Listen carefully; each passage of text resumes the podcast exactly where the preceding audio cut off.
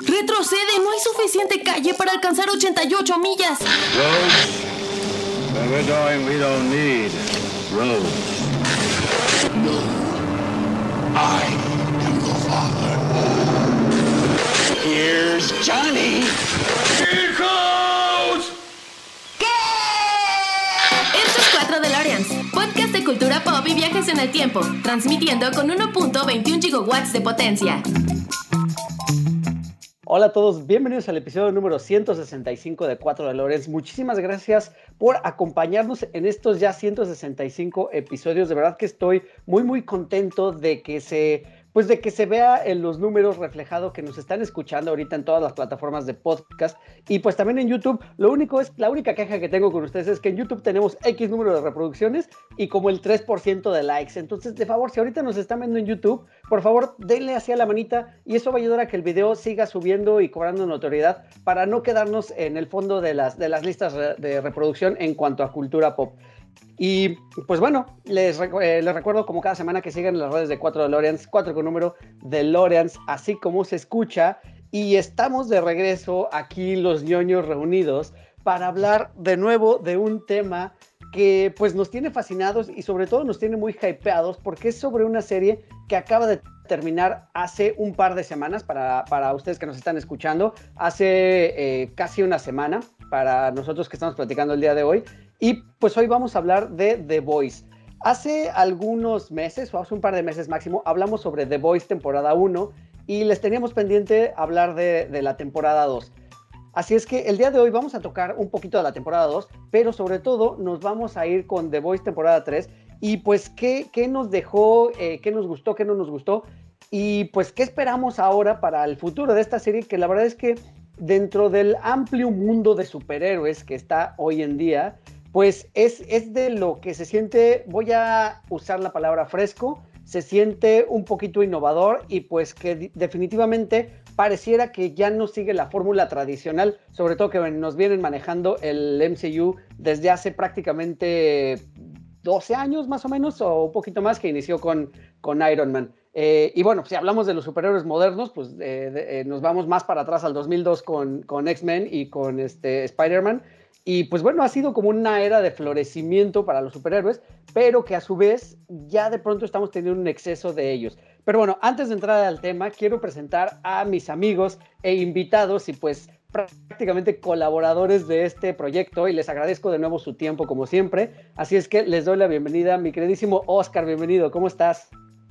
Hola, ¿qué tal Eric? Pues aquí haciendo una pausa de, de la vida Godín para platicar de, esta serie, pues que sí, como dices, se siente fresca. No sé, siendo la tercera temporada, como que ya los que la conocemos, pues ya sabemos de qué va. Y creo que dudo un poco si se siente fresca en realidad o si es como, uh, pues ya una fórmula también de estos, la fórmula del antihéroe o la forma del superhéroe más crudo pero vaya, sí, sí, sí es muy diferente a los héroes tradicionales o, o los de Marvel y DC por lo menos. Sí, sí, sí, tienes razón. Ahorita platicamos un poquito de, de ese tema para entrar en, en mood. Eh, y bueno, pues le doy la bienvenida, como siempre, desde de, de Iztapalapa para el mundo, mi amigo George. Bienvenido, George, ¿cómo estás? Pues bien, bien, aquí con, con, con los pibes. Uh, bienvenido, sí, bienvenido, amigo. Sé, sé que de, tienes de mucho de que decir de esta serie también. Un poquito, nada más. Ahí, voy, voy, a, voy, a, molestar a, a Dan un poco. y bueno, pues ya hiciste la introducción y aquí está Dan desde el estado y no precisamente el estado de México, o tal vez sí. Bienvenido, Dan. ¿Cómo no, estás? hoy estamos, hoy estamos sobrios. Este, muchas gracias, muchas gracias por la invitación otra vez. Eh, qué bueno estar aquí otra vez. Y pues yo voy, creo que voy a hacer la parte entonces que le gusta todo. Eh, ahí vamos a ver qué sale. Oye, Dan, eh, no, pues nada, un agradecimiento como de costumbre y pues dándote la bienvenida porque tú no tuviste la oportunidad de estar con nosotros cuando hablamos sobre The Voice primera temporada. Entonces, como en términos muy generales, ¿tú qué opinas de este giro que se le dio a estos superhéroes que en realidad muy pocas veces a los supers como tal los vemos hacer actos heroicos. más bien utilizan como su poder en otro sentido, además de que, pues como ya muchos o, todos los que conocen esta serie, sabemos que en realidad son más rockstars que superhéroes. ¿Qué, opinión tienes acerca de, cómo, del tratamiento que les dieron básicamente a estos sujetos? Empezando con el pie derecho, pues a mí me gusta.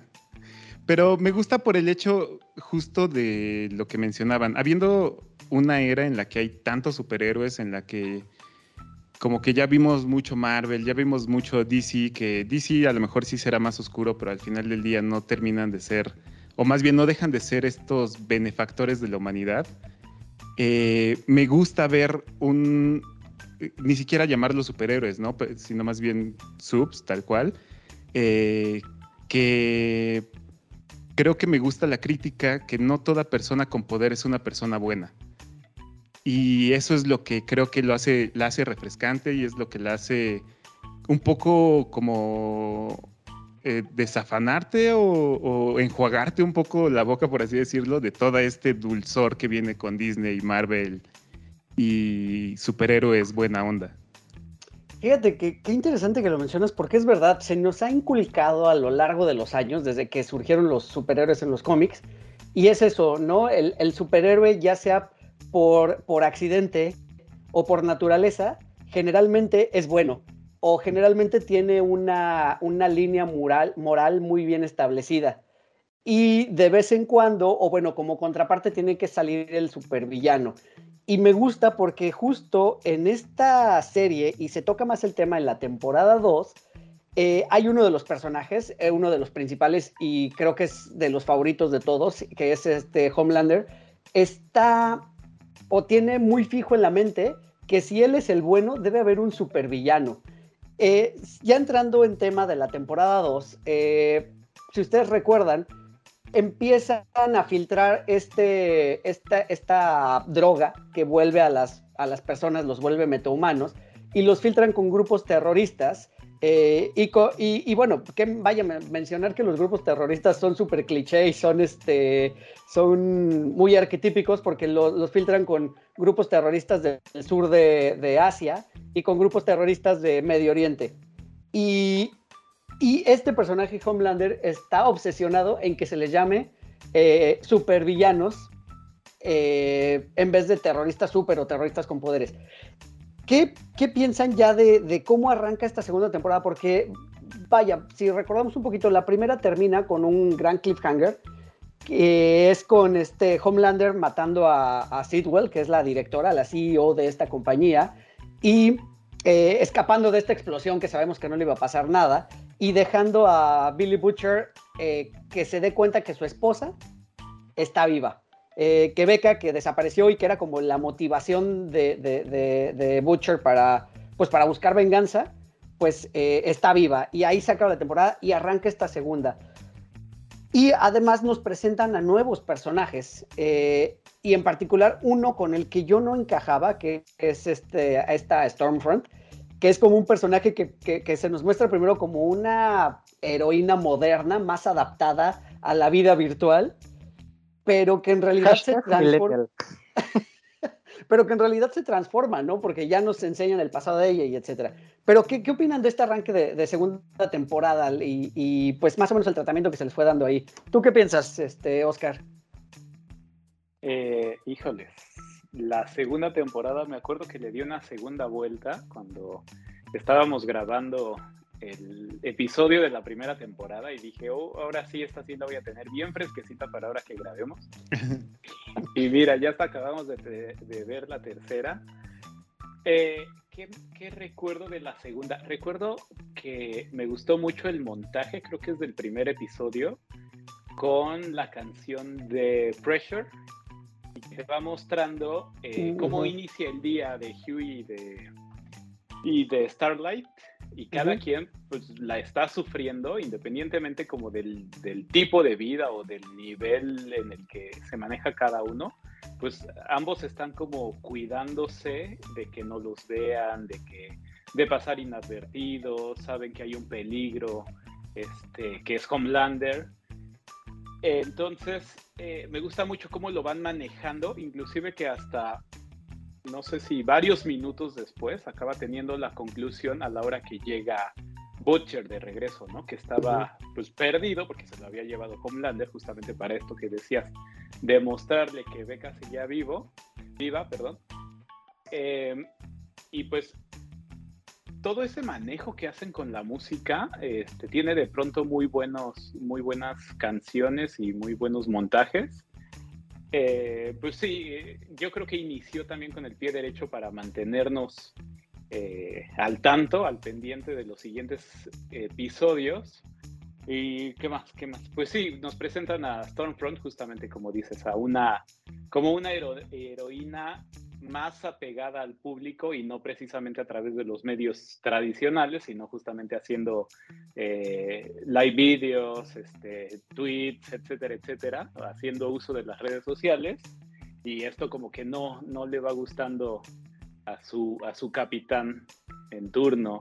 Y pues vaya, de ahí como que van surgiendo ciertas fricciones que ya después acaba evolucionando en otra cosa. Pero pues sí, o sea, que yo recuerdo empezó con el pie derecho también la segunda temporada. Sí, antes de cederte el micrófono, George, y ampliando un poquito el tema de esta segunda temporada, eh, precisamente nos presentan también varios conflictos. O sea, uno es la presentación de Stormfront. Eh, por otro lado, nos enseñan un misterio de, una, de un, un, un, un metahumano que puede reventar cabezas a placer y no sabemos cómo precisamente. Eh, porque bueno, si la primera temporada fue gore y fue este, explícita y gráfica, esta segunda temporada creo que lo supera. Eh, muy al estilo de Hollywood, no le podemos echar la culpa. Una vez que tuvieron el éxito que tuvieron y que probablemente tuvieron más presupuesto, pues aprovecharon eso para darnos más, más sangre, más explosiones y sobre todo eso, ¿no? Más, más desmembramientos y más muertes espectaculares. Precisamente The Boys, que son los protagonistas de nuestra serie, que son como unos marginados, ya lo mencionaba Oscar, y están, pues realmente están escondidos, porque son enemigos públicos, o así es como lo presenta la opinión pública, como enemigos de los superhéroes, a quienes, quienes tienen que ser atrapados a toda costa.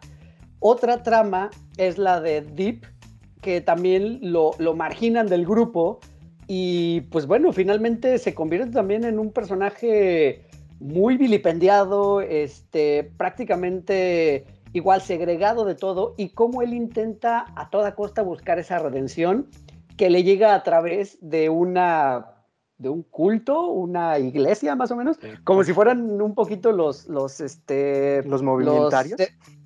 Los, movimentarios, ajá, o los cienciólogos para, para los fans de Tom Cruise.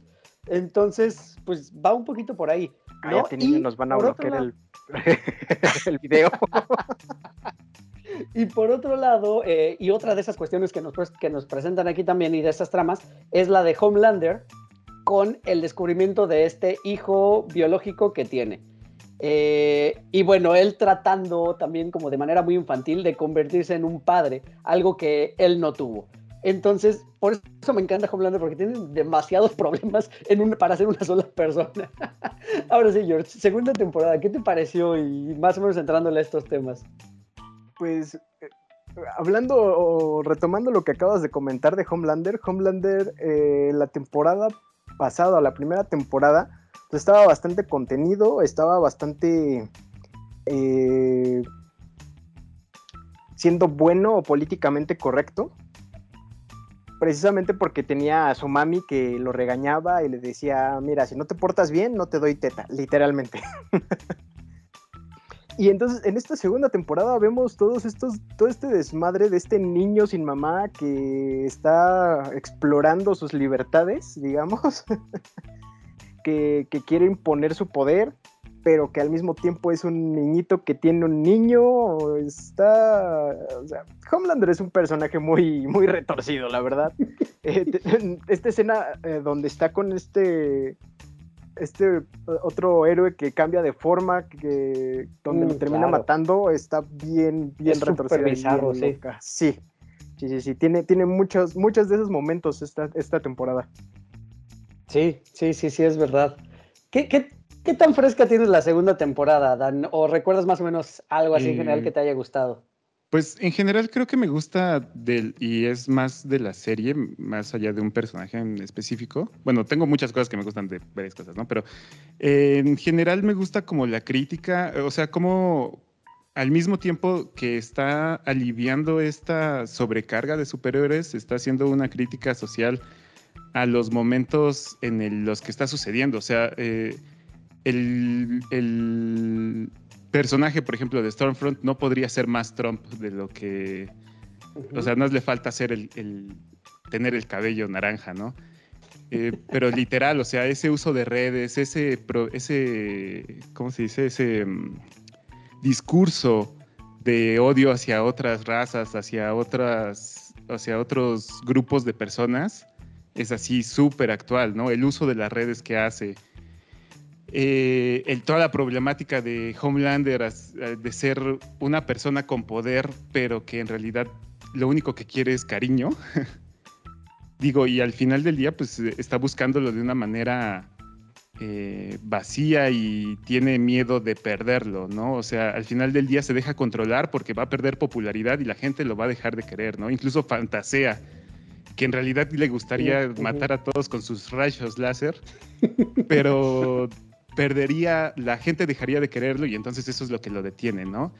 Y eso es lo que de pronto ya lo lleva a lo que vemos en la tercera temporada, ¿no? Que ya se destapa un poco más. Eh, como que todo eso y al mismo tiempo sean superhéroes o más bien personas con poderes, eh, es lo que me gusta. E incluso, por ejemplo, el caso de los de, The A-Train, que no deja de ser también esta crítica a estos deportistas que viven de, ¿cómo se llama? Pues de, las de estar vendiendo productos para diferentes marcas, ¿no? Y que incluso llegan a meterse cosas para no perder los patrocinios, para no, para no bajar su rendimiento, ¿no? Eh, todo ese tipo de cosas es lo que creo que me gusta, que lo pone en un mundo muy real de alguna manera y deja de ser como eh, ciudad metrópolis o ciudad gótica que es totalmente desconectado, ¿no?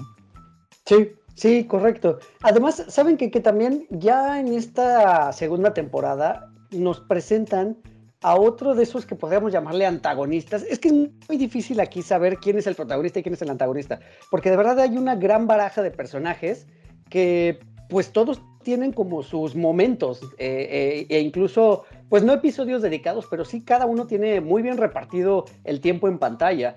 Yo creo que es difícil saber quién es el, protagonista como tal, ¿no? O sea, podríamos decir que a lo mejor la cara de los dos equipos son este Butcher y Huey, a lo mejor de un lado, y del otro lado Homelander. Y en, esta, en esta segunda temporada, este Stormfront podría ser.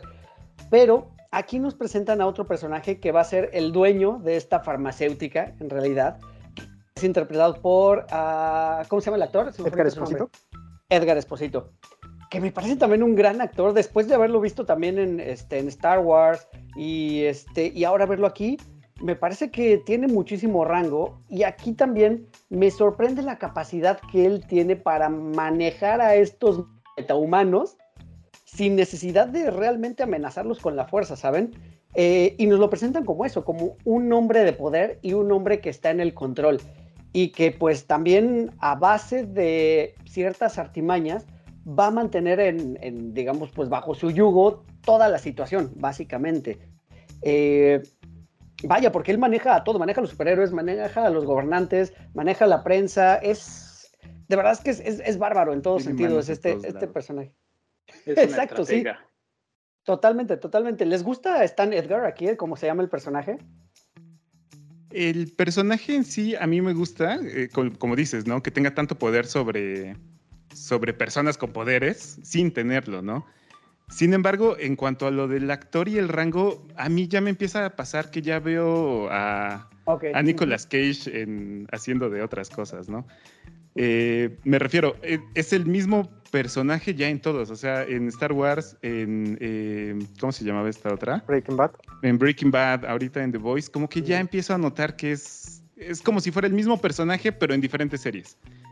O con diferente nivel de poder, por así decirlo. Entonces, no que sea malo, porque de hecho me gusta mucho, pero siento que ya está empezando a caer en el cliché. Sí, sí, entiendo, tengo, que darte, tengo que darte la razón. Pero más allá de eso, creo que, como, o sea, bueno, más allá de que sea a lo mejor el mismo este, personaje, eso precisamente que decías, o sea, tenerlos controlados creo que requiere de una, o sea, de una escritura como personaje, pues bien, bien hecha, ¿no? O sea, digo, finalmente es el dueño, no es el que firma los cheques, y creo que ahí es donde radica también parte de su poder. ¿Qué opinas, Oscar, de este señor? No tendrá ningún superpoder eh, físicamente y tampoco es que como que mentalmente eh, pues pueda controlar nada, ¿verdad? Pero es inteligente enormemente, o sea, sabe darle la vuelta a cualquier argumento sin necesidad de pensarlo o lo va construyendo mientras va como encaminando la idea, ¿no? Y vaya, este, pues está preparado para cualquier cosa. No sabemos, adelantándome un poquito en la tercera temporada, pues qué, cuál vaya a ser el futuro del personaje, porque creo que su arco sí se quedó como ahí incompleto, mientras que el de muchos personajes sí se encargaron de decir este, qué pasa, cómo avanzan, si evolucionan, si se quedan ahí. Pues de él ya no supimos absolutamente nada.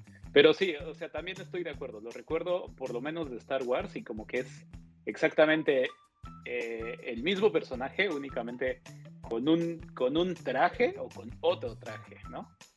Eh, pero, pero sí, sí, o sea, en, mi opinión admiro mucho ese control, control sobre sus capacidades mentales y sobre y, pues, su inteligencia más que nada. Sí, George. Iba a ser un chiste tipo Simpsons así de, ay, es, pero, no que no lo entienden, es el mismo Carlos Espósito de todas las series. Ah, sí, pero los superhéroes son nuevos. sí, sí, tiene un nuevo sombrero. Justo, pero independientemente de eso, me, gusta el personaje, está muy bien construido, es muy manipulador, eh, también tiene esos momentos de flaqueza, en esta segunda temporada no tantos, en la tercera ya lo vemos un poco más, digamos, humano, precisamente por cómo se desarrollan las cosas, eh, pero sí, creo que no sé si sea por la agenda del actor, porque en, las, en estas dos temporadas tiene muy pocas apariciones, o sea, son contadas.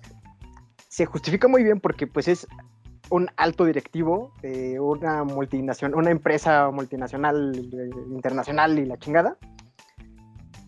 Pero sí siento que es como, como un talento desperdiciado, así de nada más viene, saca la mano, eh, le aplauden todos y ya se va. O sea, pues, yo, creo que este, en ese sentido está muy bien construido, porque su empresa, eh, que es eh, Vogt, o no sé cómo se pronuncia bien, pero bueno, esta empresa. Eh, El Baug.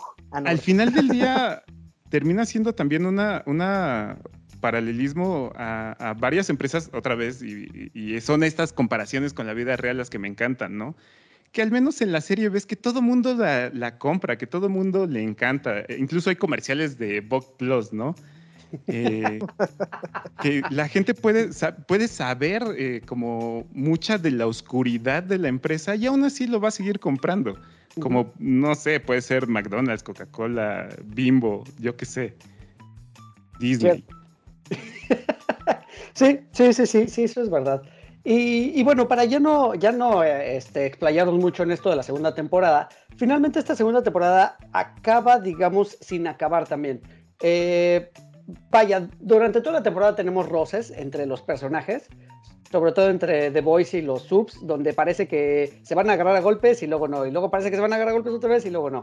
Este, hay, hay momentos muy buenos, en realidad, hay momentos de revelación muy interesantes, por ejemplo, cuando está Stormfront persiguiendo al hermano de Químico, que también es un sub eh, creado, eh, pues acaba con un barrio de, gente de, afrodescendientes, de raza negra, y, echa la culpa, ¿no? o sea, como que manipula toda la información para utilizarla a su favor. Me parece un gran momento ese de la serie, porque entonces nos ahí empezamos a descubrir cuáles son las intenciones reales de este nuevo personaje, ¿no? Envuelto en eso está un, un, un sanatorio, un hospital o un más bien lugar donde hacen pruebas con otras personas a las que también les dieron poderes, pero que no los pueden controlar como tal. Y bueno, también tiene escenas muy, muy interesantes. Eh, y bueno, sobre todo Soez es en un caso muy particular, muy la este, justo, justo así. Y este, y pues vaya, no termina al final, dime. Ay, que le fue peor todavía en la tercera temporada a, a MM.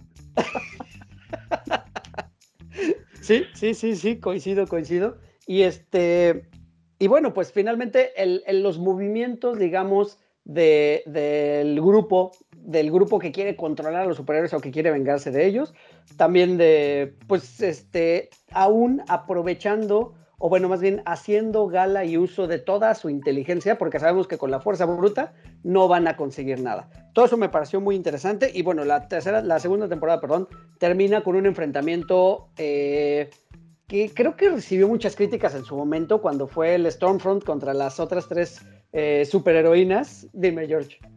Yo amé esa escena parodiaza a Endgame, a el Girls United de Endgame. Sí, Porque sí, sí, sí. literal, o sea, literal, las, las chicas aparecieron de la nada. Creo que nada más estaban Kimiko y esta Starlight. Ujú. Y Queen Maeve llega de la nada a partir madres. Sí, Tal cual como la escena de Endgame. Sí, tal cual, tal cual, cual. Y, y bueno, la, la, la última, o bueno, la otra escena, o bueno, pues sí, cómo termina la otra trama, que también fue como una subtrama a lo largo de toda la serie, que fue a Butcher tratando de rescatar a Becca, y que bueno, me gustó que termina muy dramático también. Eh, con, con- con Ryan, que medio a lo largo de la serie descubrimos que medio tiene poderes, o bueno, que sí los tiene, pero que no los controla, y pues bueno, termina siendo la, perdi- la perdición de, de Becca. Dime, Oscar. Y no tiene el poder de la actuación ese niño. De Pero hecho, sí es tiene otro el poder niño, de cambiar ¿no? de rostro. O sea, del final de la primera temporada al principio de la segunda cambiaron de actor. Sí, justo.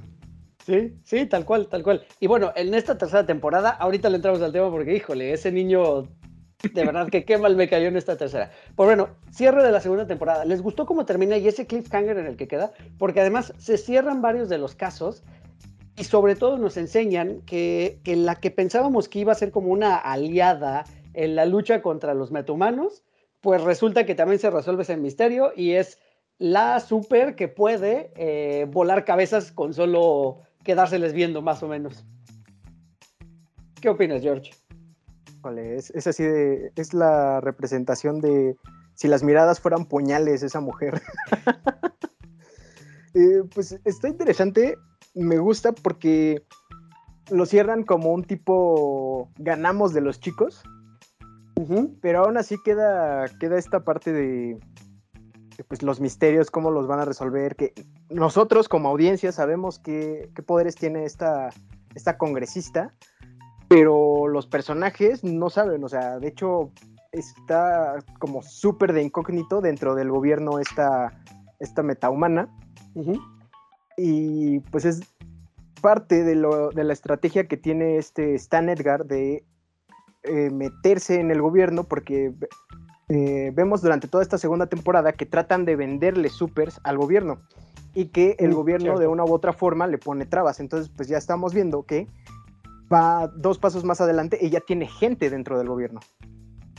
Sí, sí, sí, sí, eso es, eso es verdad. O sea, definitivamente la segunda temporada termina en un nos vemos en la tercera. O sea, no hay forma de que no hubiera tercera al final de, de esta. ¿Tú qué piensas, este, Oscar, de este final?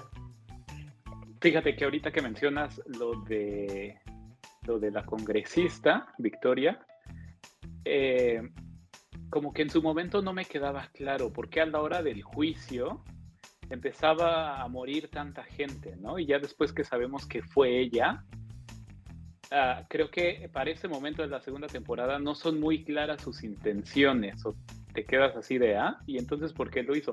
Pero ya con la tercera, ah, pues ahora sí ya sabes de quién es hija o quién la adoptó.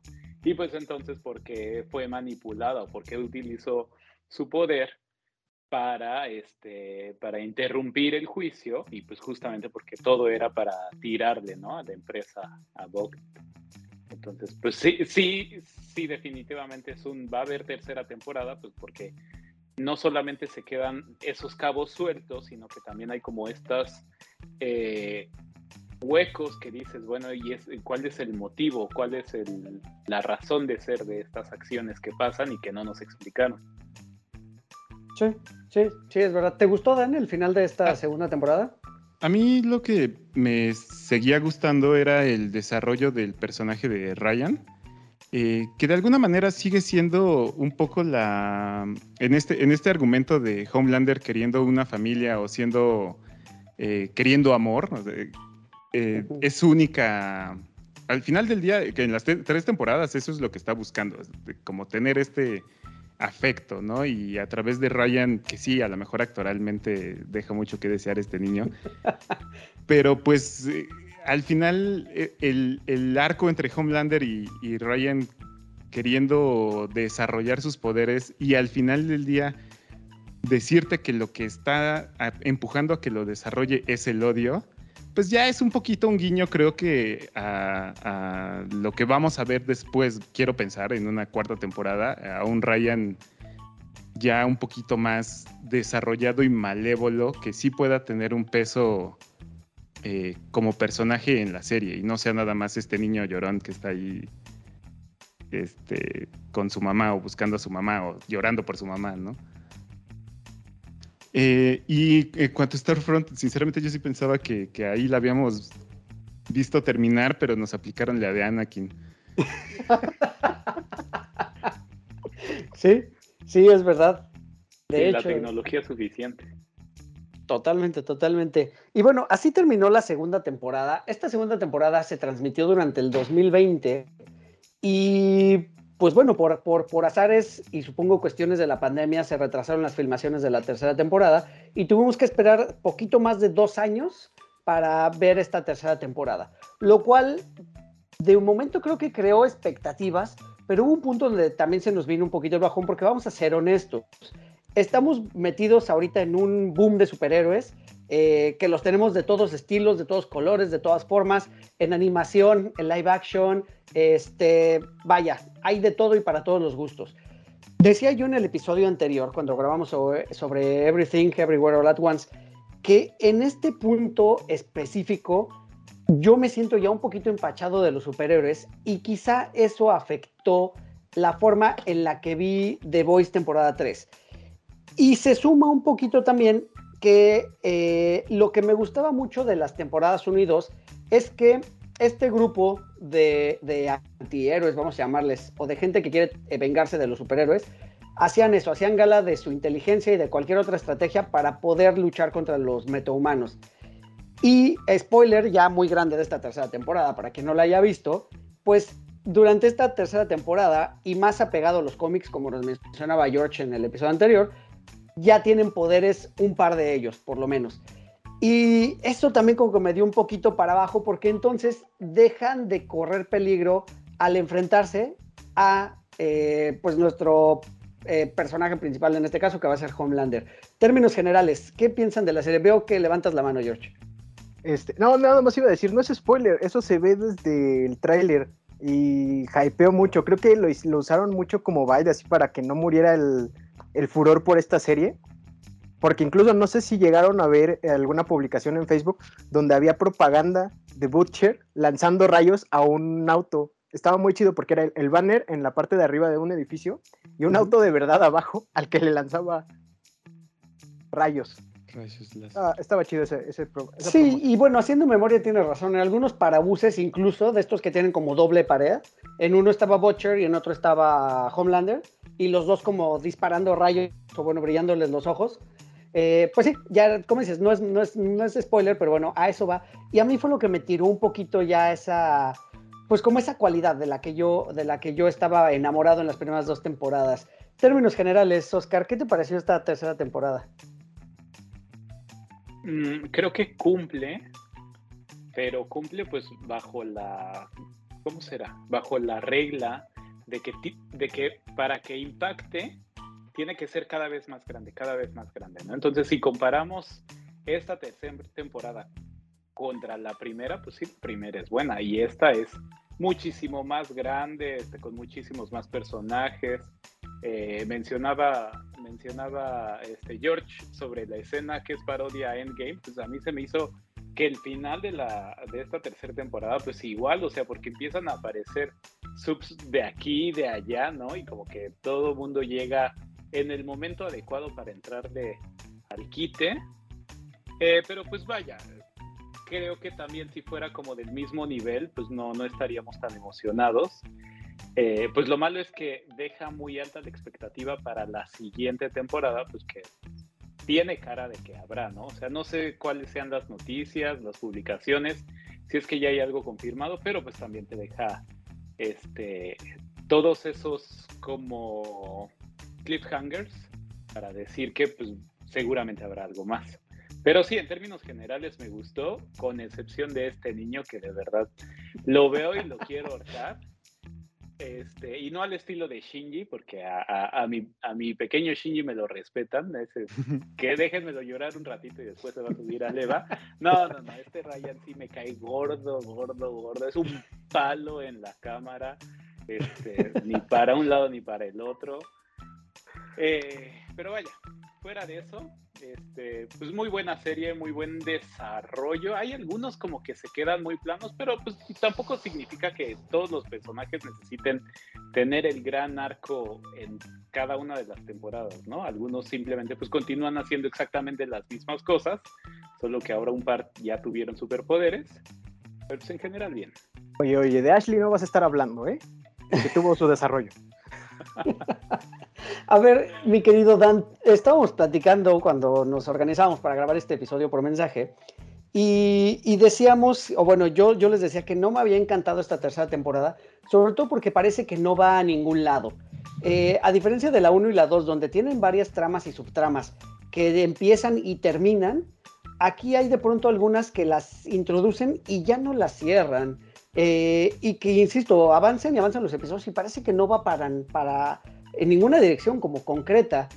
Eh, y en esos mensajes tú decías de pronto que pues esta tercera temporada lo utilizaron más como para desarrollo de personaje. Y mi pregunta es, pues ya tuvimos una temporada, o sea, tuvimos dos temporadas completas donde los personajes se van desarrollando. ¿Realmente nos hacía falta esto? Pues yo creo que, o bueno, yo agradezco que un personaje no sea tan plano, o sea, que no sea como el Capitán América, que todo el tiempo es bondad, que todo el tiempo su, su impulso es el mismo.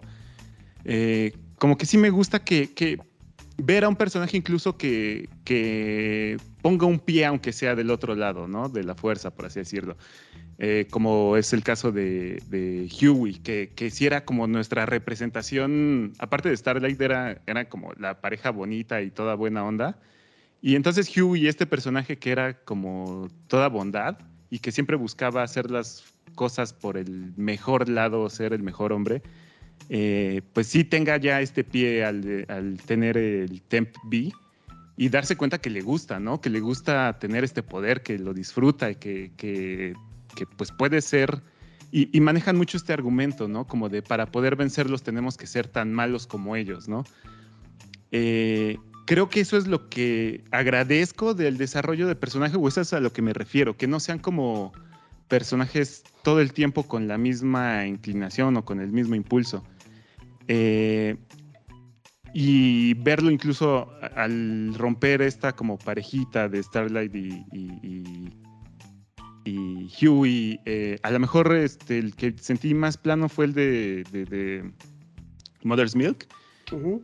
que sí fue como de, ah, pues bueno, ahora sabemos por qué tiene este odio, pero nada más, ¿no? O sea, no, no le cambió hacia ningún lado, como puede pasar incluso en el caso de Kimiko, que, que te platican que no, pues siempre quiso como, estaba resentida porque creía que era una mala persona por los poderes y después se da cuenta de que pues en realidad, aún, aún sin poderes, podía ser una mala persona, ¿no? Entonces como de, pues ya, venga, venga el líquido. Sí, a ver, quisiera yo rápido, George, también para ampliar como la pregunta y el tema, y es lo siguiente, y, y, y va muy de la mano con lo que mencionas ahorita, este, Dan.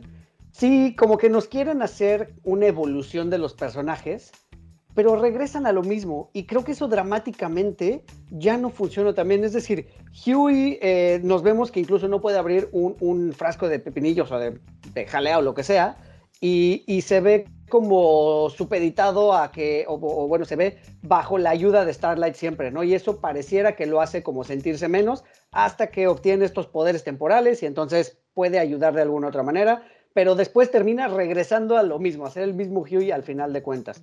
Eh, Kimiko pasa lo mismo, o sea, le quitan los poderes y luego se los vuelven a dar. O sea, si le vas a regresar los poderes, ¿para qué se los quitas en un inicio? Me explico, o sea, siento que igual dramáticamente no tiene mucho sentido. Lo decíamos también con, con, con MM, con, con Mother's Milk también. Eh, o sea, nos damos cuenta de que está resentido, pero ya lo sabíamos, ¿no? A lo mejor no hacía falta un trasfondo y una historia tanto donde además siempre se queda en el punto de nada más cerrando los puños, así de agita fuerte el brazo, hijo, cada vez que vea a Soldier Boy.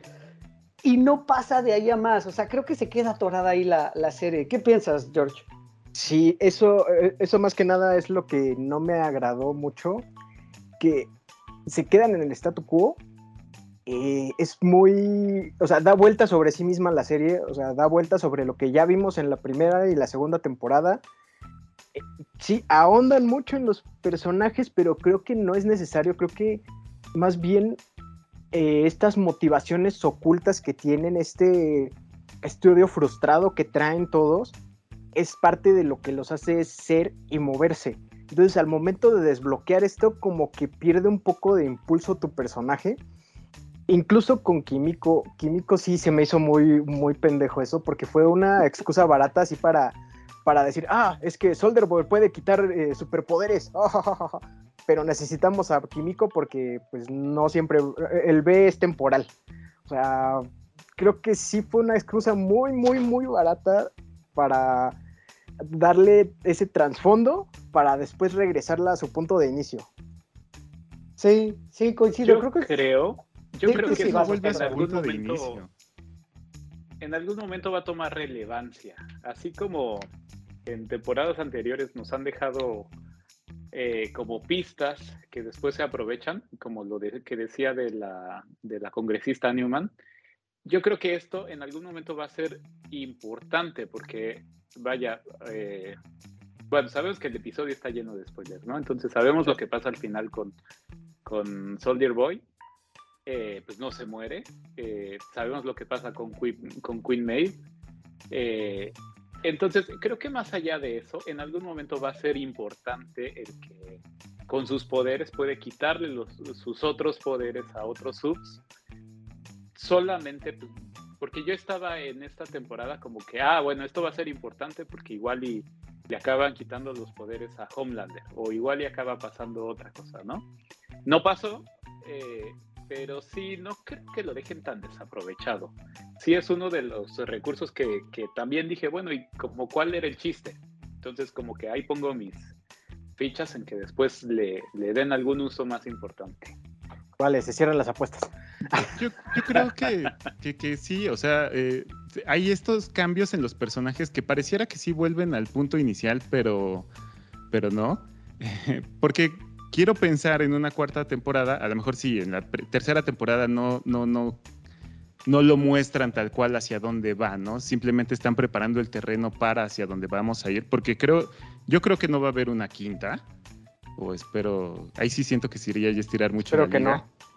Eh, pero entonces ya podríamos ver, por ejemplo, regresando al tema de Kimiko, eh, a una Kimiko que ya no tiene esta restricción mental del uso de sus poderes. O sea, ya no es como de, ya no los quiero, no los quiero usar porque, porque los odio, ¿no? Entonces ahorita ya una Kimiko que sí esté con, contenta con, con ser así de despiadada, por así decirlo, ¿no? A, a lo mejor bajo el argumento de proteger a, a este a Frenchy. Este, a, a Queen Maeve, pues ya también la vemos, o creo que la vamos a ver desarrollarse desde otro, desde otro arista, que ya no va a ser como esta mujer con poderes, ¿no? Esta mujer maravilla.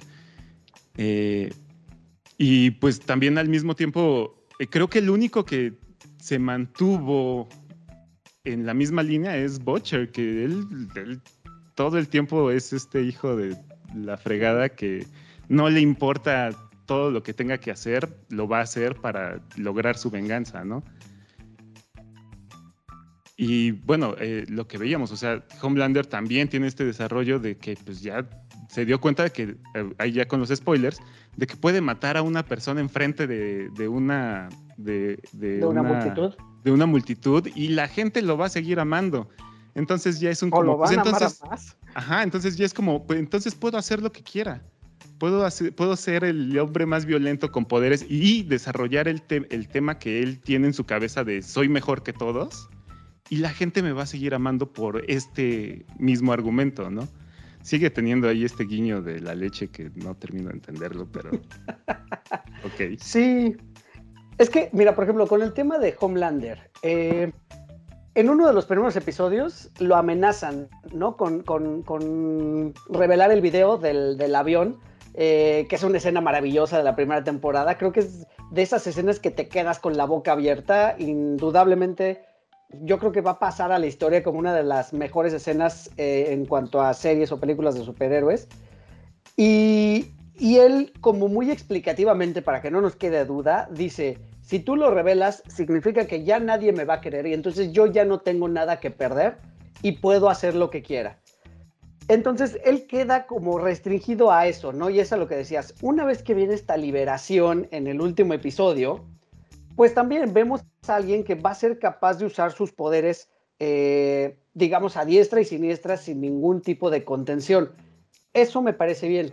Pero, por ejemplo, en el caso de Maeve, también, eh, o, o- o- el mismo caso de esta como explosión al final, esta explosión espectacular que abarca cinco manzanas en el final del episodio, y es de, pues, ¿para qué me vas a matar un personaje si al final no lo vas a matar, ¿sabes? O sea, también siento que, pues, lo pudo haber nada más aventado así como de la, de la ventana y, y listo, ¿sabes?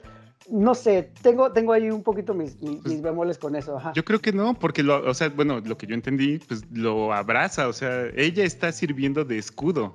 Claro, o sea, se sacrifica, pero si ya se sacrificó, déjala que se sacrifique bien como personaje en la historia. En todo arco, caso, ¿no? lo que me preocuparía, y ya es otra vez en, en el tema de, de cuestionar la física de estas series, lo que lo, me hubiera, ma- lo que lo hubiera matado es la caída, no en sí la explosión, porque la explosión lo que hacía era quitarte los poderes, no Sí, claro. deshacerte. Totalmente. Porque a. Kimiko le da de lleno y no, no la mata per se, se recupera incluso con, con la misma velocidad que se recuperaría un humano normal. Sí, no, y de hecho, y, tocando otro tema, y de la mano con lo que venías diciendo, igual eh, hablabas tú de Butcher, que él nos demuestra que sigue siendo el grandísimo hijo de puta todo el tiempo. Sin embargo, hay un episodio en particular donde lo encierran dentro de su conciencia y pareciera que va a tener una evolución, pero lo mismo, lo mismo que pasa con todos los personajes, regresan al punto de inicio. Eso es lo que, insisto, creo que argumentalmente, como arco narrativo, ya no tiene sentido. Ahora, hablando de este tema en particular y ese episodio, porque creo que es muy, es bueno a medias ese episodio, porque nos presentan dos historias de origen, de cierta manera, muy distintas entre sí. Eh, la primera es de Butcher, insisto, atorado como en esa conciencia de sí mismo, reviviendo esta pesadilla o esta, eh, este cargo de conciencia que tiene de sentirse culpable por la muerte de su hermano.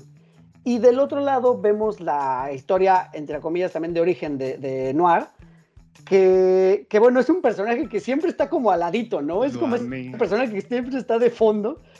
Y creo que era muy buena la idea de hacer esta explicación con las caricaturitas, pero se le nota que todo el presupuesto que le dieron a algunas otras cosas, ahí no lo pusieron. Se, no sé, no, no me encanta, como que no, no cuadra bien una cosa con la otra, por eso ya es un gusto muy, muy particular.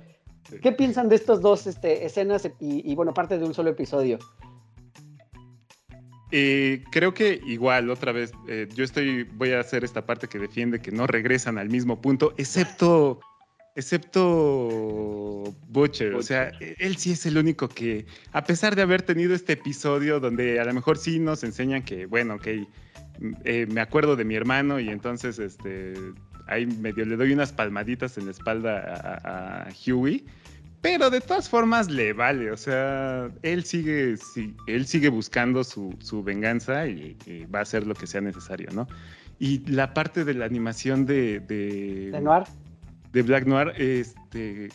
Híjoles, yo sí la amé, o sea, me encantó que, que, que, que es un momento de la serie dejando de tomarse tan en serio y contártelo a través de esta animación, eh, de estos dibujitos y muy al estilo eh, Warner, yo lo sentí.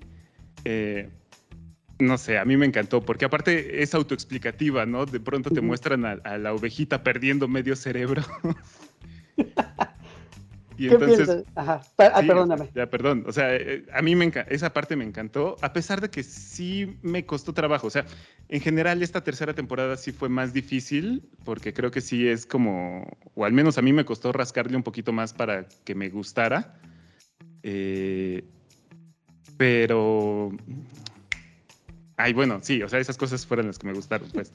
O sea, es que creo que como guiño y como chiste está, está bien porque es el personaje más oscuro que tiene la serie, eh, que no habla, que es un misterio y que sea esta la forma de revelarlo con, con personajitos de animación me parece bastante gracioso, muy atinado, pero yo siento que no está del todo bien lograda. ¿Qué piensas, Oscar? Me sacó un poco de onda. Dije, bueno, ¿qué ahora es Roger Rabbit o qué demonios está pasando aquí? Eh, y vaya, igual y suena un poquito contradictorio, pero no me gustó que dentro de esas escenas, al mismo tiempo como que te sacara, te hicieran como un zoom hacia atrás y vieras a Noir que está solo realmente en el, en el restaurante o ahí en este lugar en donde está él viendo a sus amiguitos animados. Creo que eso estaba de más, o sea, pues que te presenten lo que él ve y que eso tiene que ser suficiente para que tú, pues, o sepas que todo lo está visualizando él, o te vayas con la finta y digas, ah, es que este, él puede traer a la vida este, Ah. a las caricaturas o algo así, ¿no? Eh, creo que eso fue como, se me hizo como sobreexplicativo el tener que hacer estos zooms hacia atrás para demostrarte que en todo momento está él solo. Fuera de eso, ah, no lo sé, no lo sé. eh, sabemos que la historia de, de, ¿cómo se llama? De Mallory no concluye y nada más se Mm. queda en lo que ella sabe, ¿no? Que se acabaron llevando a Soldier Boy. Pero creo que esta continuación de esa misma historia a través de Noir, sentí como que no encajaba, o sea, como que igual y sus amiguitos pues sí lo ayudaron a que agarrar el valor para regresar y enfrentar la situación. Pero no sé, o sea, sentí que no encajaba del todo, lo sentía un tanto a fuerzas esta explicación. Creo que a mí lo que me gusta es justo que la serie eh, te presenta como estas posibles encuentros que, nunca se dan. Eh, o sea, en algún momento te presentan, o durante toda la serie te presentan a Black Noir como que es un personaje que no tiene escrúpulos tampoco, que, que si le dicen ve y mata, él va y mata y ni siquiera lo, lo duda, ¿no? Y después entonces eh, te crean todo este desarrollo del, de- de- del personaje a través de estos dibujitos y todavía incluso cuando entra al edificio los dibujitos van ahí con él como animándolo y, y- y- Ujú. y esperas que haya un enfrentamiento a lo mejor entre Black Noir y, y Homelander y de pronto la serie te dice, ah, pues esto era lo que querías, pues no lo vas a tener. Sí, fue un golpe como un poquito duro, o sea, sí, sí. Y, y creo que eso, eso me gusta, o sea, porque de alguna manera la serie lo que termina haciendo es evitar eh, eh, lo que sucede en Marvel, ¿no? O, eh, que son como estos grandes encuentros, o siempre estás esperando la batalla final, o que sí lo van a terminar haciendo, porque al final creo que eso es lo que va a pasar en la cuarta temporada, y para lo que la tercera está preparando el terreno, que es como quitarles las trabas mentales, por así decirlo, a estos personajes para que en una cuarta ya sea un, una batalla eh, con todo, por así decirlo, full blown. Y este y eso es lo que me gustó, aunque sí me hubiera gustado que viviera más eh, Black Noir, pero bueno, ni modo. ¿Tú qué opinas, George? De Noir, su visión y este, este desarrollo, y ya como dijo Oscar, como su, su final. Yo, yo, yo concuerdo mucho con Oscar. Creo que estuvo mal implementado el recurso. ¿Por qué? Porque justo si vas a hacer un Roger Rabbit, pues haz un buen Roger Rabbit. O sea, ten interacción con tus personajes animados. Si vas a hacer un Imaginación Landia, pues vete full animación pero este mix extraño que no tiene interacción, pero que a la vez lo estamos viendo empalmado en la realidad, no me termina de agradar. O sea, pongamos que Black Noir es esquizofrénico y sus visiones no son terroríficas, sino animales eh, animados, te lo creo, pero debería haber, en ese caso, incluso en ese caso debería haber in- interacción. ¿Por qué? Porque pues son voces en tu cabeza, literalmente. Entonces, no puedes estar ignorando a las voces chillonas de 15 monitos a tu alrededor. Pero es que es un personaje que no, no interactúa ni con la gente real, o sea. O sea, yo un poquito, o sea, seguramente quienes han leído el cómic, y no sé si esto venga en el cómic, eh, esto de Noir, a lo mejor nos están gritando así de ustedes no saben porque son unos tontos, porque eso viene en el cómic y así. Ahora, entonces vo- voy a entrar full ñoño cómic. ¿Por qué? Porque aquí nos dicen que este Irving, que es Black Noir, es el hermano de eh, Edgar Stan y que pues es este quería más popularidad y lo que sea. En el cómic pasa algo sumamente retorcido. Black Noir es el gemelo de Es Homelander clon, ¿No? clon gemelo, sí. Y eh, Homelander en el cómic se vuelve loco porque piensa que hace cosas que no está haciendo y Homelander lo vemos en las páginas del cómic hacer cosas terribles, muy, muy horribles a, los, a muchos personajes, cosas que no está haciendo el verdadero Homelander, sino está haciendo Black Noir personificándolo. Ok. Entonces, muchas de esas cosas, como, como en la segunda temporada, que, que Becky o Becca estaba viva y tienen toda esta trama de resolución, en los cómics, des- o sea, desde el inicio ya está muerta.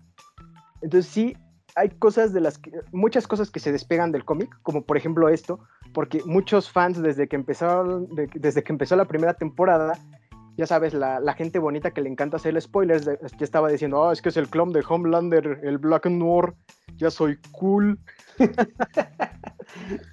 y entonces, pues sí, para quitarse a toda esta gente, le quitaron esa parte y nos dieron esta otra trama que tiene más que ver con, este, Stan Edgar.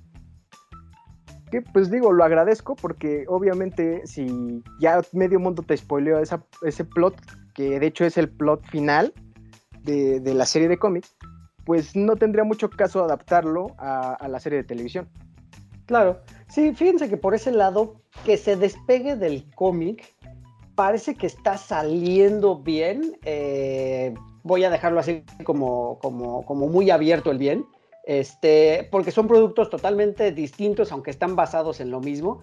Y hasta ahorita van llevándose a buen término, a buen término salvo estos pequeños detalles que, e insisto, lo mismo, sigue siendo interpretación, sigue siendo parte de gustos.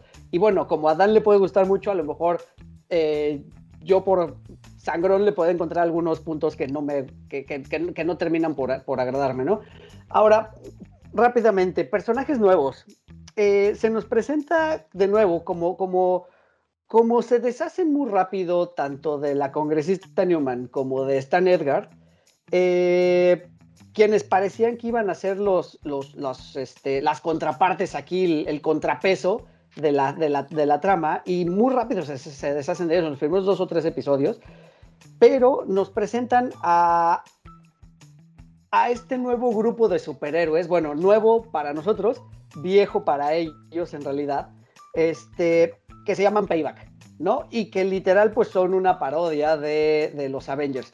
O sea, si bien la mayoría de los, de los metahumanos aquí se estaban, este, estaban siendo, pues digamos, unas copias, unos homenajes o, un, o, un- o estaban basados más bien en, en- en- en los superamigos, en la Liga de la Justicia, como quieran llamarle, ahora se van con estos otros personajes más basados en los de Marvel y pues bueno, encabezados precisamente por Soldier Boy, que no me gustó para nada que los, que los subtítulos se llamara Caporal. La verdad es que creo que ni siquiera tengo muy claro el, significado de esa palabra. Pero bueno, su equipo está un poquito más basado en, quisiera yo pensar, o haciéndole una mofa a los Avengers. ¿Les gustó toda esta onda de, Soldier Boy? Y que sobre todo Soldier Boy es un personaje que está escrito muy burdamente para ser odiado. Eh, o sea, es la antítesis de cualquier superhéroe. Es eh, un douchebag que, que muchos podrían pensar que es lo contrario al Capitán América, pero que representa también lo que muchos estadounidenses son en la vida real, este, digamos, exagerado en grandes proporciones. Pero bueno, está escrito para eso, para que lo odies, para que te caiga mal y para que quieras que lo maten en cualquier momento. ¿Les gusta todo esto y estos nuevos personajes que nos fueron este, entregando? Yo no quería que lo mataran en cualquier momento. Este, Yo quería que muriera Homelander y después que lo mataran. Sí, no, definitivamente el que sí, como que, no que te dé miedo, pero sino como que sí vas notando que se va poniendo cada vez más intenso, es Homelander. Y pues de alguna manera lo tienen que detener y exactamente. Y si una, y si la única manera que visualizan es enfrentándolo a su Ah, híjoles, no, no quiero irme por el spoiler directo, pero pues enfrentarlo al, al que sucede, al, pues, sí, al personaje su que predecesor. acaba heredando, ¿no? justo- a su A su predecesor.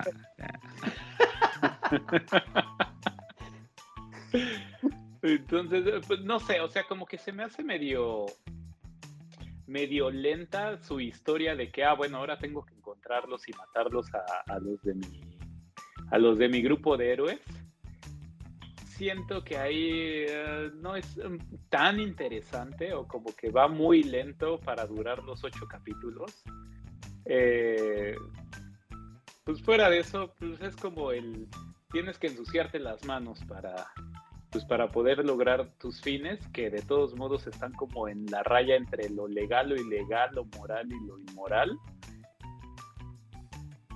Pues fuera de eso, no me cae tan mal, pues es, es, es un payaso, es un tarado, pero pues como mucha gente que de a pie, ¿no? No voy a decir, no voy a decir Perdón. que conozcamos Ah, o que no conozcamos, este. no, no, no, nada que ver con nadie, nadie, nadie de Cuatro de Lores. Qué bueno que haces la aclaración. Cuéntanos, George, ¿qué piensas? ¿Saben qué? A ver, este personaje fue Gabo de Los Simpsons. Pasamos ¿Sí? casi media temporada diciendo Soldier Boy, Soldier Boy, Soldier Boy. Pasaba un episodio, el documental de Soldier Boy. Pasaba otro episodio, la canción setentera de Soldier Boy. Pasaba otro episodio, Mother's Milk viendo periódicos de Soldier Boy. Estaba así de, nos lo ponían en la jeta cada rato, cada episodio nos lo ponían en la carota. Y después cuando llegó así de, ah, chido, quiero mota y cogerme una abuela.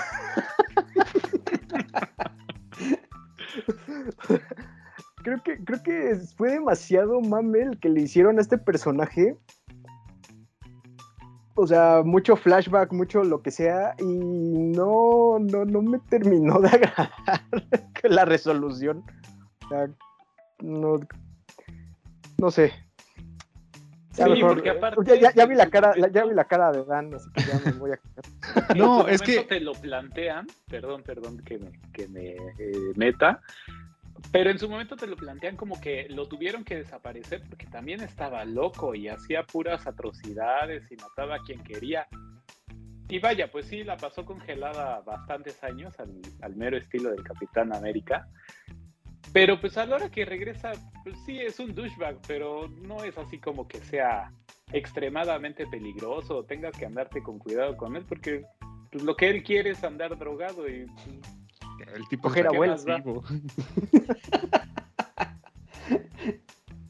No sé, o sea, a- eh, Dice que a de Dan le gustó porque le encanta estar drogado al personaje. Esto de, esto de que esto de que nos lo pusieran hasta en la sopa, bueno, yo no lo yo lo vi más bien como la serie burlándose de Marvel eh, con este tratamiento de como como Capitán América eh, todo lo que lo ponían a hacer o al menos nos cuentan en, en- sí en su primera película eh, y, y de alguna manera también.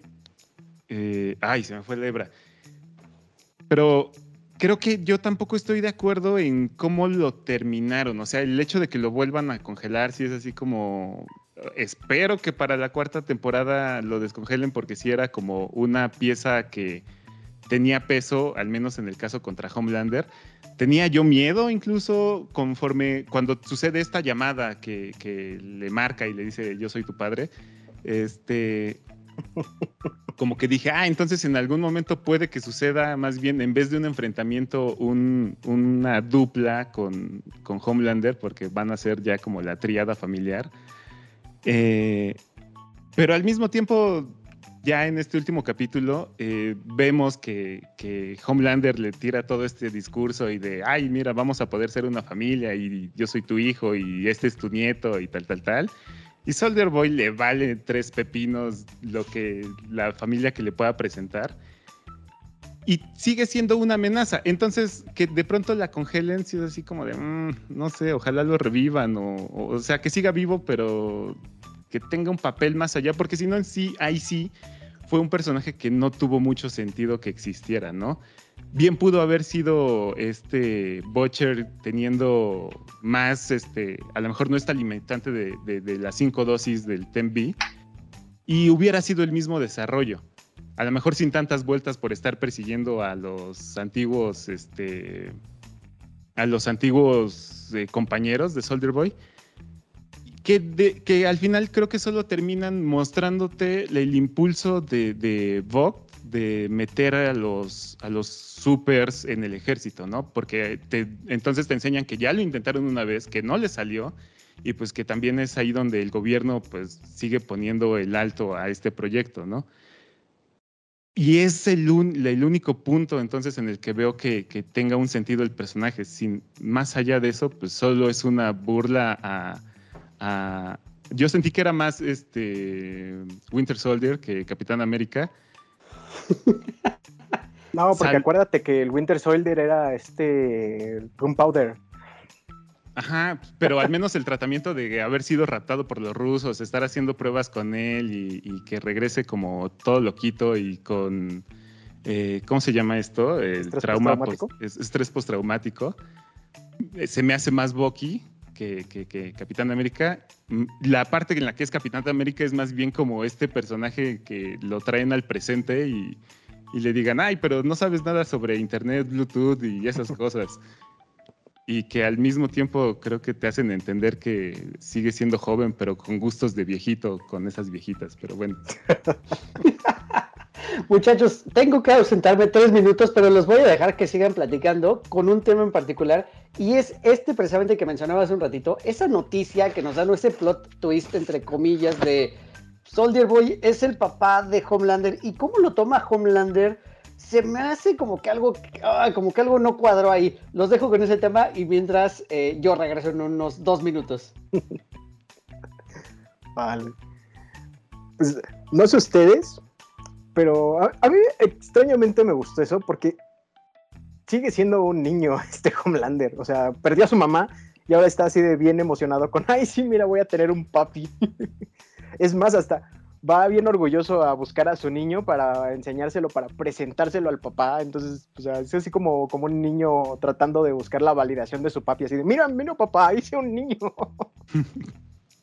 Pero sí, la verdad es que sí da penita, sí.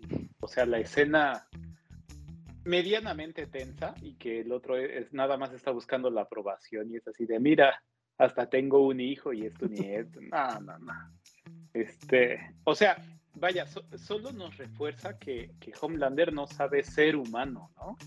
Eh, al tener esta, este cero eh, educación de, cómo ser una persona en sus años de niño, pues simplemente es este como revoltijo de únicamente que le enseñaron seguramente a controlar sus poderes y que lo fueron como educando a ser este rockstar, eh, que era la palabra que se usaba al principio del episodio, más allá de, que fuera educado o entrenado para ser un superhéroe, pues sabemos que las, las, este, los propósitos de la empresa pues no están en tener superhéroes, están en tener modelos que aprovechen a su, a su beneficio propio para seguirse haciendo publicidad y a su vez eh, pues, lograr distintos objetivos. Entonces, pues sí, nos deja muy claro que no tiene idea de, de, cómo llamar la atención de, pues sí, de su papá, iba a decir del que cree que es su papá, pero Es que también, o sea, le dicen, ah, mira, ese fulano es tu papá. Y ya, ¿no? O sea, se la cree sin pensarlo, sin decir, este, sí será, no será, necesito buscar en los documentos, cosa que ya hizo, o sea, eh, para todo lo que, para todo lo que ha hecho, ha ido a buscar a los documentos de, de quien sea, se ha metido a las oficinas para extraer información y ya sea que se la preste a un tercero o no. Eh, entonces, eh, pues sí, se la compra la primera nada más porque está buscando cariño de quien sea, de quien venga. Y pues como que le suma a su desfiguro de ser humano que intenta ser.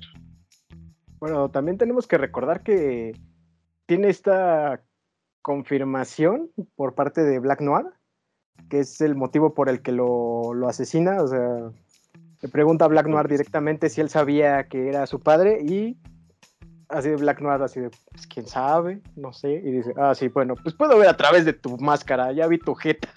Qué miedo, qué miedo que te digan eso. Sí.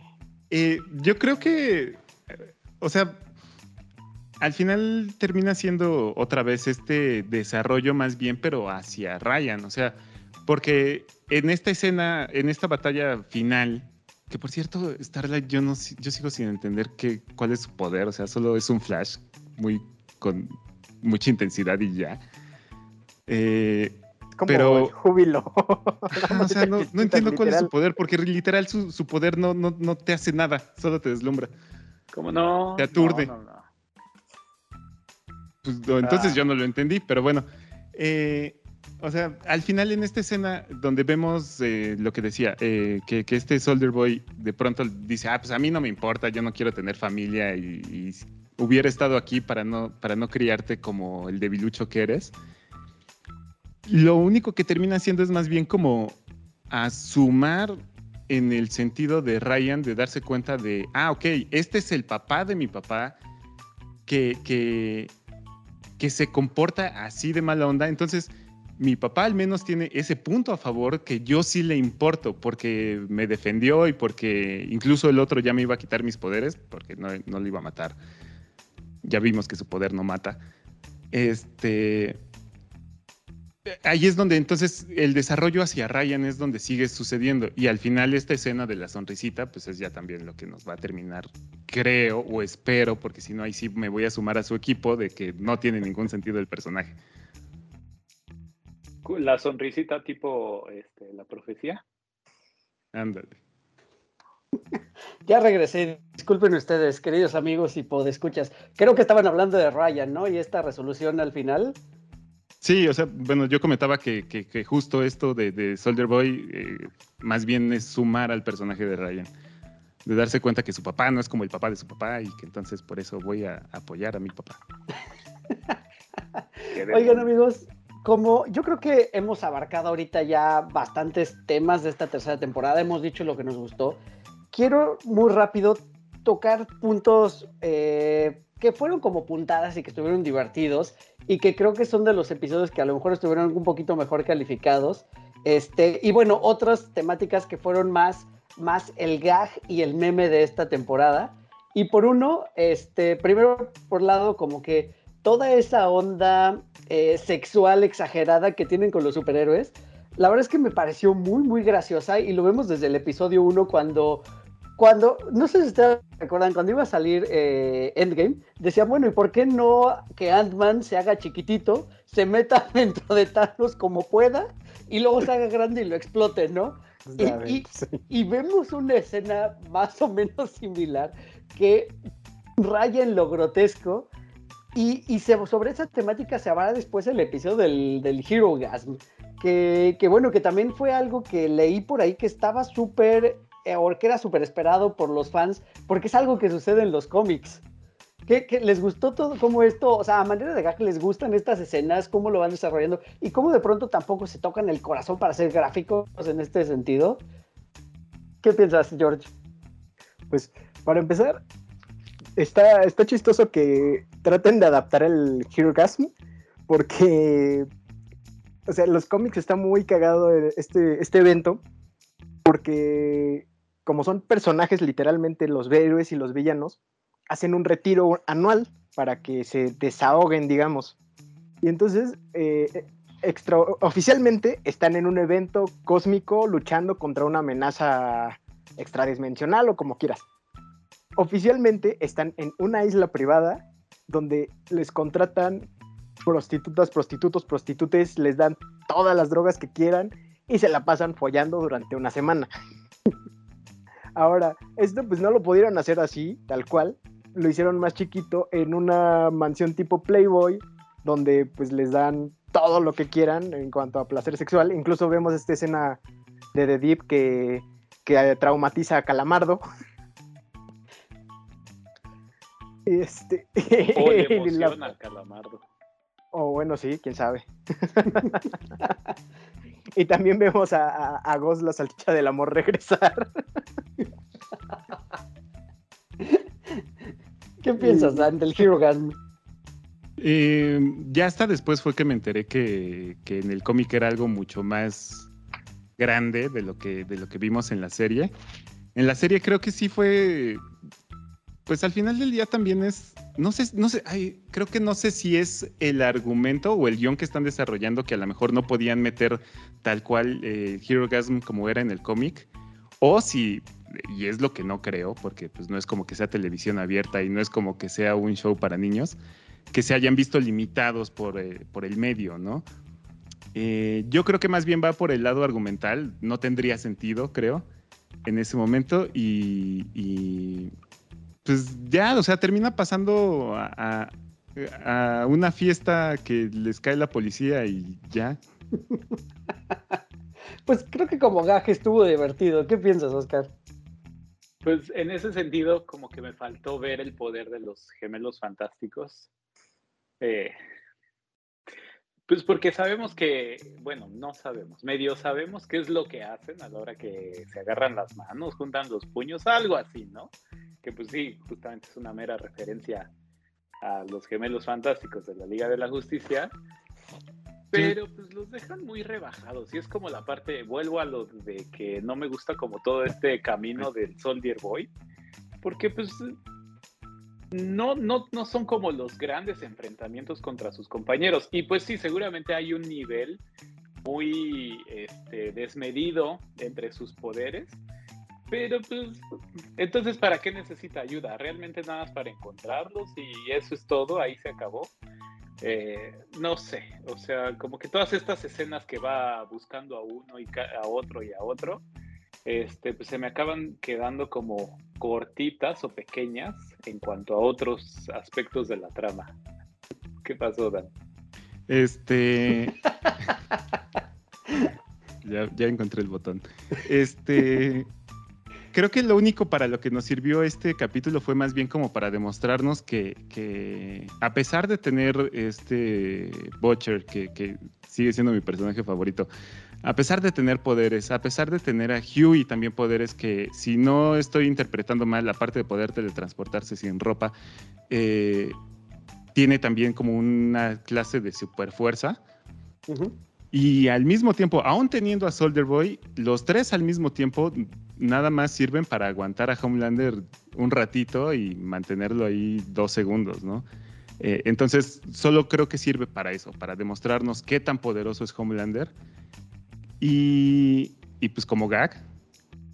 ¿Y qué era la otra cosa que, que, yo sentí que me acordé más de los gemelos? No sé ni, no me acuerdo ni cómo se llaman, salían en Teen Titans unos que eran unos... Más se, y menos, más sí y menos. Podemos. Exacto, que tenían, eso sí, te tenían que agarrarse de la mano para, para usar sus poderes. A medio ha de ser una combinación de ambos. Eh, y ya, pero para más no sirvió el capítulo, creo. Sí, sí, como que esta tercera temporada tuvo varios de esos momentos un poquito medio de relleno y que ya para irnos sobre el final de este episodio precisamente y cosas, dime George, antes de ir hacia conclusión. La, la canción de, de Deep eh, imitando a Gal Gadot fue... Es que son esos paralelismos con la realidad que son los que uh, me encantan. Sí, sí, sí, sí, no, de acuerdo. O sea, tuvimos como varios momentos muy, muy, muy de ese estilo. Eh, to, eh, este otro gag y meme que yo les decía era precisamente el de, el de The Deep. este, esta relación con, con la esposa que es como medio controladora, pero que la convence de hacer un trío con el pulpo. Este, el tercero en discordia. soy Ah, pero fue venganza, le hizo comerse a su amigo.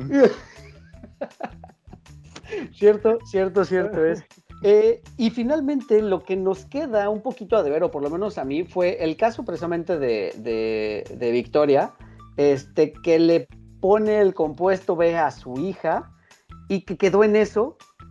Eh, la situación de Stan Edgar, que no sabemos dónde está ni para dónde va, o sea, lo sacaron de la ecuación como para poder hacer todo este relajo. Y, y bueno, pues finalmente eso que mencionaba Dan, ¿no? Que, que- que vemos que Homelander pues sigue siendo el dios entre los hombres, ¿no? De cierta manera, eh, muy al estilo de Batman v Superman, este, pues es eso, no, no hay forma de que lo detengan. Entonces creo que promete, pero sí me queda de ver eso, que, que nos dijeron a la hija de, de- de Victoria vamos a meterle el compuesto B y ya no sabemos más de ella y fue así de, ¿qué pasó? ¿Se les olvidó? Cuarta no temporada, qué? cuarta temporada. ¿Qué pasó? ¿Qué conclusión sacan de estas situaciones? Ajá. Pues no sé, para empezar, el tema de Homelander me hace sentido porque si te das cuenta, es el único super que puede volar. O sea, y siendo, y, toma sentido siendo que es un super de segunda generación. Entonces, eso me hace pensar qué tan poderoso puede ser su hijo en comparación a Soldier Boy y a Homelander. Ah, eso, eso me da, me da la espinita así de para ver qué van a hacer en la, en la cuarta temporada. No quiero ser el ñoño, pero Stormfront también volaba, ¿no? Técnicamente no. O sea, Mm. utilizaba sus rayitos. Caía con estilo. Exactamente. ¿Qué opinas, Oscar? ¿Alguna conclusión que tengas de, de esto? No supe, y a ver, igual y ustedes tienen una opinión diferente. ¿Por qué al final del. ¿Por qué al final del final? Todos le aplauden a Homelander después de que mata al tipo que le aventó el, el bote. O sea, ¿por miedo tal cual o por admiración? No, o sea, creo que sí es una, otra vez, crítica social. O sea, sí existen estos grupos que. que eh, el, el caso de Trump, o sea, a, a todos ojos Trump eh, está, era una persona que está, o es, es una persona que está mal de su cabeza. Y hay gente que, que- que le aplaude, ¿no? O sea, que le sigue ciegamente. Entonces, que ya es más bien como... eh, no me- se me haría raro que se convierta en una secta, ¿no? Lo- incluso tenían este nombre, ¿cómo se llamaban? Los Storm... Storm Chaser. Sí, los cazatormentas. Ajá, eh, que, que- que eran estos fieles seguidores y que sí, o sea, que haya nazis o gente que se declare nazis hoy en el 2022, pues no se me hace tan raro que haya gente que te lo demuestran a través de- del padrastro de, de- Ay, se me olvidó el nombre de la niña, de la hija de Mother's Milk, que es el primero que reacciona, que está ahí y que, que se nota su euforia de lo que acaba de suceder y estar eh, pleno en ese sentido.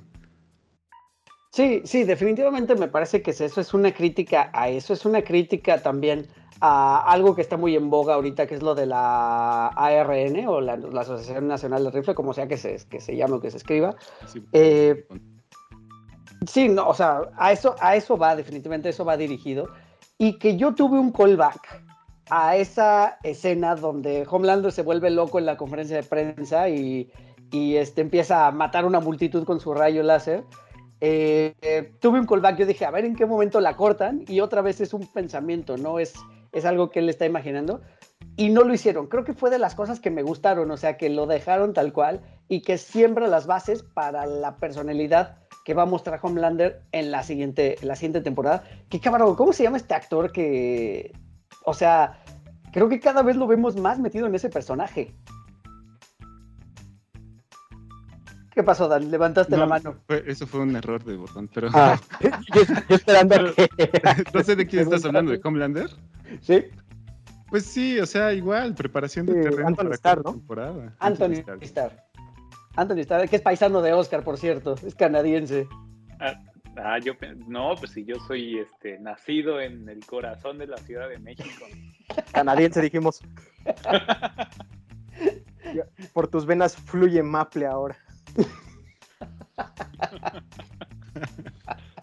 Bueno, muchachos, pues creo que hemos llegado a la, a la temporada, salvo que al final de este, de, de este análisis de temporada, de esta charla, más que análisis en realidad. No sé si tengan algo más que agregar o podemos irnos despidiendo del público que nos hizo el favor de acompañarnos. Yo, yo quiero hablar del mejor personaje de la serie, Ashley. que, que pasó de asistente a, A CEO. interina. Sí, sí, es que de pronto también esta serie tiene tantos personajes con tantas subtramitas pequeñas que es, de- es, es también un poco difícil seguirles la, la pista a todos, ¿no? Con, en, en- con mayor o, medi- o menor medida, igual todos tienen su importancia. Si hablamos de Ashley, hablamos de A-Train aquí, que la subtrama aquí de A-Train también me pareció un poquito medio floja.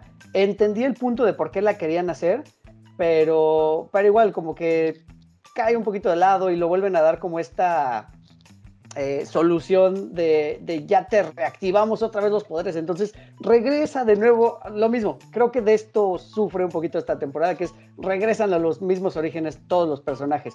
Pero bueno, creo que hasta aquí la podemos dejar de momento, esperando ver qué nos, pues, qué nos depara el destino. Y espero que no tarde tanto en salir la cuarta temporada. Eh, está confirmada, pero no sabemos si ya está en producción. Entonces, pues podría tardar a lo mejor igual los mismos dos años en salir y pues bueno, a lo mejor también sirve que nos damos un poquito esa pausa de, de, de- de ellos y nos volvemos a, a- sumergir en el, en el MCU que también pues trae, trae buenas cosas. No sé si ya tuvieron la oportunidad de ver hoy día Love and Thunder. Todavía no. Todavía no solo George la ha visto. George tiene cara de que no le gustó. Ay, voy a- no quiero ver su carita para evitar reacciones. Ay, Pero pero, si bueno. a George le gustó, no me va a gustar a mí. Así de contradictorio es este universo. Pues bueno, después si quieren echamos una platicada ya que pase un ratito más de, Love and Thunder. Este, igual hasta lo podemos hacer. Como es una aventura menor, creo que no merece tampoco la pena que le hagamos un episodio, pero lo podemos seguir platicando en los comentarios de, del grupo de Cuatro de Lawrence. Así que los invito a todos a que se unan al grupo de Cuatro de Lawrence en Facebook, 4 con número de Lawrence, así como se escucha. Y bueno, así estamos en todas las demás redes sociales. Amigos, si quieren dejarnos sus redes sociales ya para despedir, queridísimo Oscar. Oscar Rob en Facebook. Y hasta aquí. Perfecto. Dan, A mí me pueden encontrar en Facebook como Dan Rob y Twitter e Instagram como semidan-rob. Ahí este, también en, las, en el grupo de cuatro de Lorenz, tratando de poner memes. No siempre puedo, pero ahí me río también. perfecto. Ahí está la conversación. Amigo George, Pues arroba Cordor48 en todas las redes sociales. En Facebook no voy a estar muy activo porque me mutearon. ¿cuántos días te dieron de bloqueo, amigo? 30 días, ya faltan 20.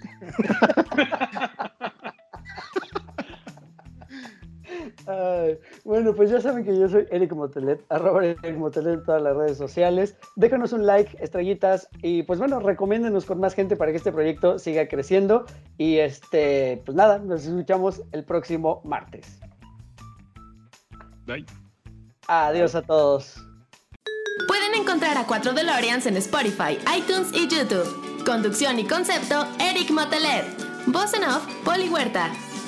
Escuchando 4 DeLoreans porque el próximo martes voy a enviarlos de vuelta al futuro.